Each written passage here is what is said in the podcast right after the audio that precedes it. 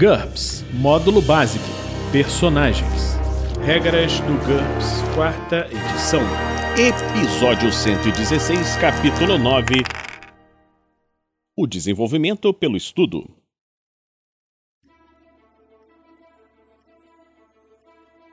Uma produção RPG Next.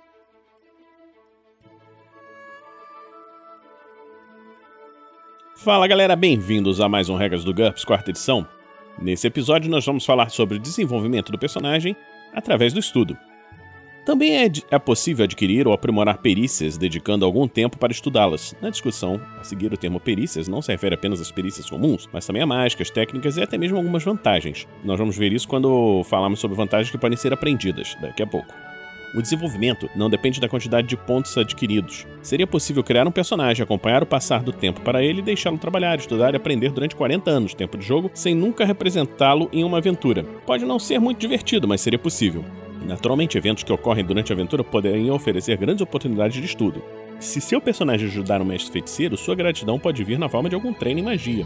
Normalmente são necessárias 200 horas de aprendizado para se ganhar um ponto em uma determinada perícia. O personagem pode estudar qualquer número de perícias simultaneamente, mas cada hora de tempo será contada como estudo de um assunto, a menos que o mestre permita uma exceção. Alguns métodos de estudo são mais eficazes do que outros. Isso significa que uma hora de estudo nem sempre equivale a uma hora de aprendizado. Existe um fator de conversão entre os dois. Oferecemos a seguir algumas diretrizes aprendendo com o emprego. Se o PC tem um emprego, o tempo que ele passa trabalhando conta como estudo das perícias usadas no emprego. No entanto, como a maior parte do tempo gasto em um emprego é usado a fazer daquilo que já se sabe fazer e não o aprendizado de coisas novas, cada 4 horas de trabalho conta apenas como uma hora de aprendizado. Ele pode reivindicar no máximo 8 horas por dia trabalhando, 4 horas no caso de um trabalho de meio período. Sua carga horária real poderá passar disso, mas a fadiga limita o aprendizado a esse nível. Portanto, um ano de trabalho e período integral concede apenas 2 pontos ou 3 pontos que podem ser gastos em perícias profissionais. Os empregos. Os aventureiros podem e devem ter empregos. Isso lhes permite ganhar dinheiro e praticar suas perícias. A maioria das atividades tem pré-requisitos e algumas também fazem outros tipos de exigências. Níveis mínimos de atributo, vantagem, etc. Em geral, os personagens mais bem-sucedidos têm a chance de conseguir empregos melhores e ganham mais dinheiro. Para maiores informações, veja empregos quando nós estivermos falando no próximo livro. Autoaprendizado. Sob circunstâncias adequadas, a maior parte das perícias pode ser aprendida através de autoaprendizado. Se uma perícia não puder ser aprendida dessa maneira, esse fato estará indicado em sua descrição, como por exemplo, ensinada apenas por militares ou com pré-requisitos, treinado por um mestre. Cada duas horas de leitura, exercícios, prática, etc., sem um professor, equivale apenas a uma hora de aprendizado. Isso deve ocorrer em momentos que não estiverem sendo dedicados à aventura. Trabalho, alimentação, sono e higiene pessoal. O mestre deveria limitar o autoaprendizado a 12 horas por dia, ou 8 horas por dia para PCs com empregos de meio período, e apenas 4 horas por dia para os que têm empregos de período integral educação. Cada hora de estudo com um professor profissional conta com uma hora de aprendizado. Um professor é um indivíduo com NH maior ou igual a 12 em pedagogia. Para ensinar uma perícia, o professor deve ter um NH nessa perícia maior ou igual ao do personagem, ou ter gasto uma quantidade de pontos maior ou igual ao que o personagem gastou da perícia. Um tipo de instrução comum raramente excede o período de 8 horas por dia. Um semestre, 21 semanas de estudo, dentro de uma sala de aula equivale a cerca de um ponto por disciplina. Um estudante dentro de um regime de internato seria capaz de estudar até cinco disciplinas diferentes por semestre. Um semestre de escola noturna daria um ponto em uma única disciplina treinamento intensivo. O estudo em tempo integral com professores bem qualificados e materiais abundantes é o tipo mais eficaz de aprendizagem comum. Um professor qualificado tem H12 ou mais em pedagogia e um NH maior ou igual ao do personagem na perícia que está sendo ensinada, além de mais pontos. Quadruplique todos os custos, inclusive os de instrução. Cada hora de treinamento intensivo conta como duas horas de aprendizado. Esse sistema de estudo raramente está disponível em ambientes que não sejam militares, onde se tem pouco controle sobre o que está sendo ensinado e o horário dos cursos. Ele poderá durar até 16 horas por dia. O personagem precisa ter HT 12 ou maior para para completar esse treinamento sem ficar esgotado. A vantagem em boa forma aumenta a HT efetiva para esse fim. Tempo gasto em aventuras. O tempo gasto em aventuras pode ser contado como estudo das perícias compatíveis. O fator de concentração fica a cargo do mestre, que deveria ser generoso. Por exemplo, uma viagem através da Amazônia, digamos 16 horas por dia, poderia ser considerado um treinamento de sobrevivência na selva.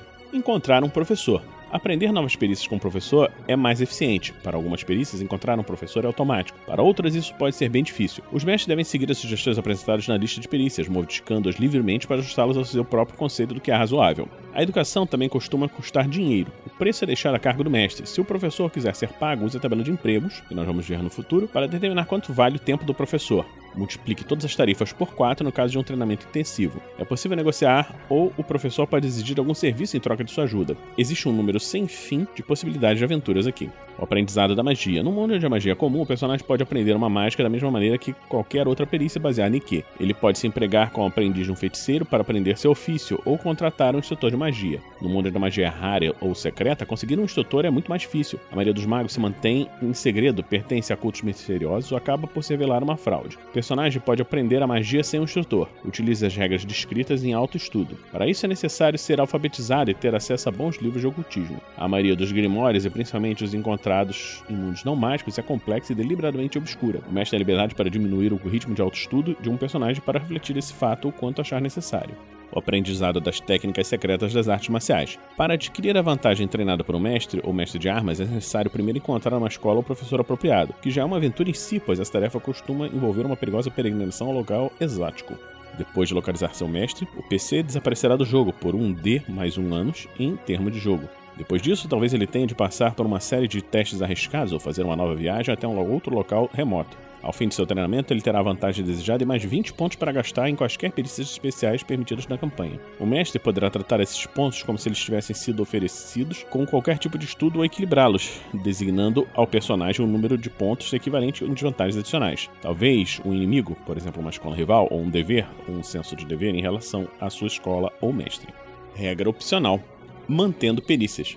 Perícias não utilizadas geralmente são esquecidas pelo personagem, ou pelo menos seu conhecimento se tornará obsoleto. Cabe ao mestre decidir se, caso o personagem não tenha utilizado ou praticado uma perícia no mínimo por seis meses, o personagem deve obter sucesso no teste de QI para evitar que essa perícia seja prejudicada. Modificadores: mais 5 para memória idética ou mais 10 para memória fotográfica. Menos 2 se o personagem aprendeu essa perícia por meio do treinamento intensivo. O treinamento foi bom, mas foi muito rápido. Um fracasso indica a diminuição de um nível naquela perícia. Os pontos gastos nesse nível são perdidos, reduzindo o total de pontos do personagem. Se uma perícia com apenas um ponto gasto nela se degradar, ela volta para o nível básico, isso é, o PC não será melhor do que uma pessoa sem treinamento, não, mas não pode mais degradar. Se o PC ficar mais seis meses sem usar essa perícia, faça um novo teste e assim por diante. O nível de habilidade mais extremos são ainda mais difíceis de manter. Mestres xadrez, grandes atletas passam muito tempo superando seus limites. Um personagem que conhece uma perícia com NH igual ao atributo mais, mais 10 deve fazer o teste de Q mencionando acima todos os dias em que ficar sem usar a perícia ativamente ou sem treinar por uma hora. Esse período de tempo não conta como estudo. Se o NH cair para o atributo mais 10, utilize regras usuais de degradação.